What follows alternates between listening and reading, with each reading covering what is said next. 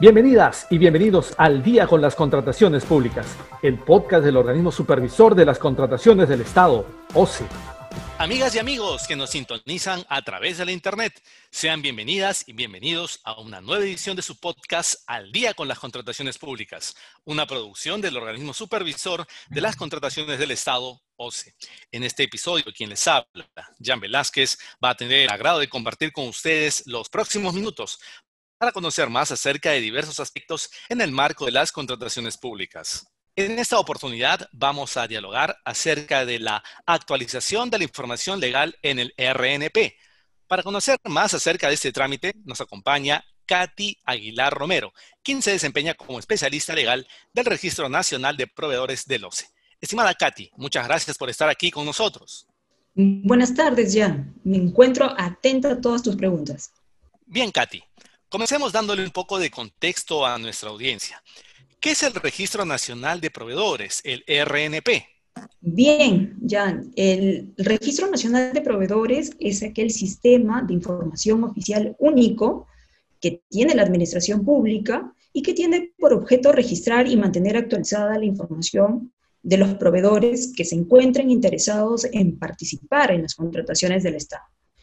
¿Eso qué significa? Si quieres ser participante, postor o contratista en las contrataciones del Estado, se requiere que el proveedor cuente con inscripción vigente ante el RNP. Muy bien. Katy, explícanos, ¿qué es la actualización de la información legal en el RNP?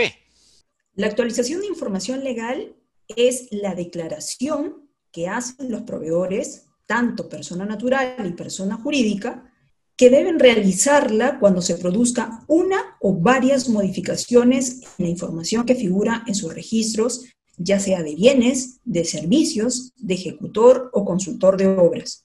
La base legal de esto lo encontramos en el artículo 11 de nuestra actual reglamento de contrataciones del Estado.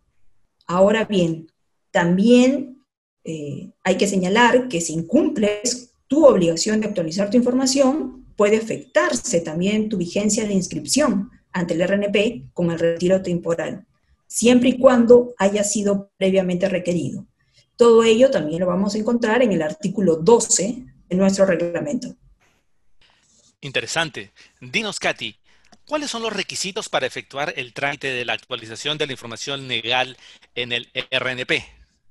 Básicamente debes presentar el formulario del anexo 4, debidamente firmado y conforme a los supuestos señalados en el anexo 5 de la directiva 001-CDRNP.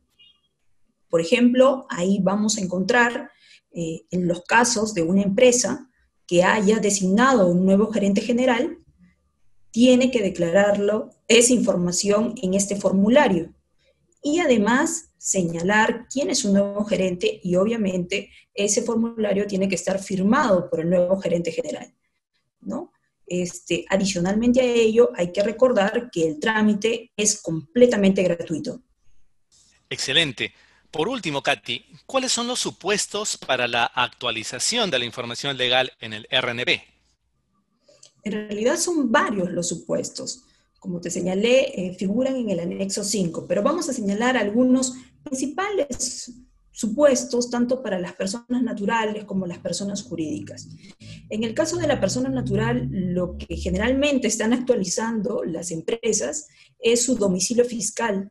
Puede ser que a la fecha, desde el momento en que vino a inscribirse ante el RNP, ya no es más ese domicilio.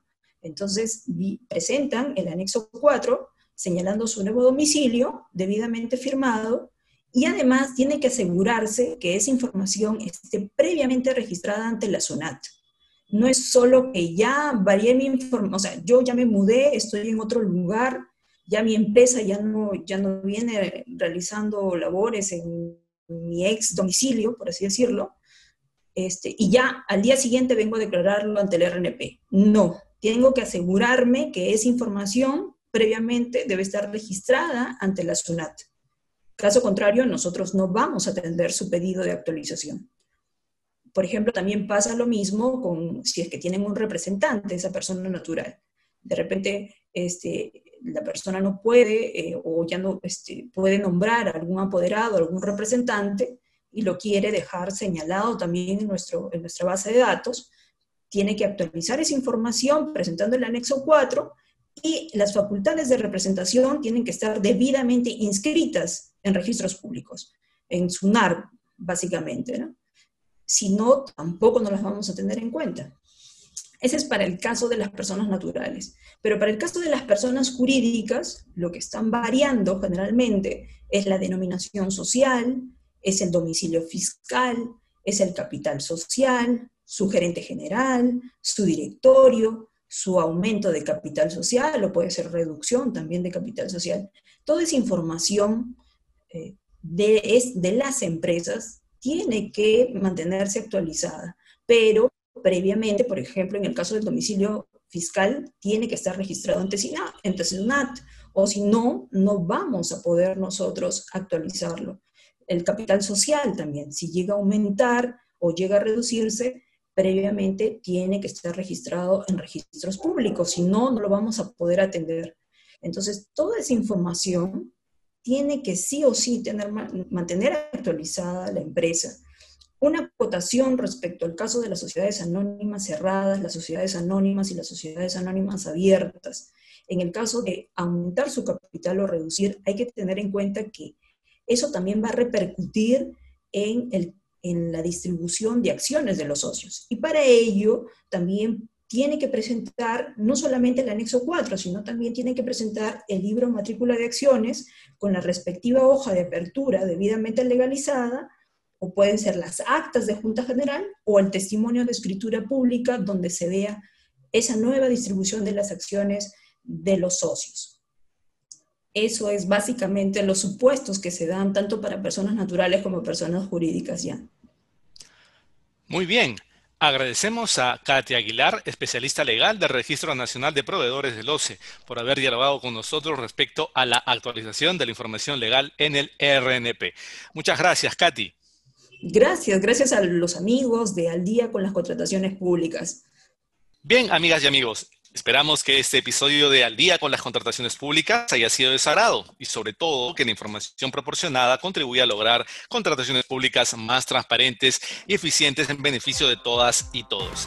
Y antes de despedirnos, como siempre, les recordamos que pueden seguirnos a través de las cuentas oficiales de los en redes sociales, como Facebook, Twitter, LinkedIn e Instagram.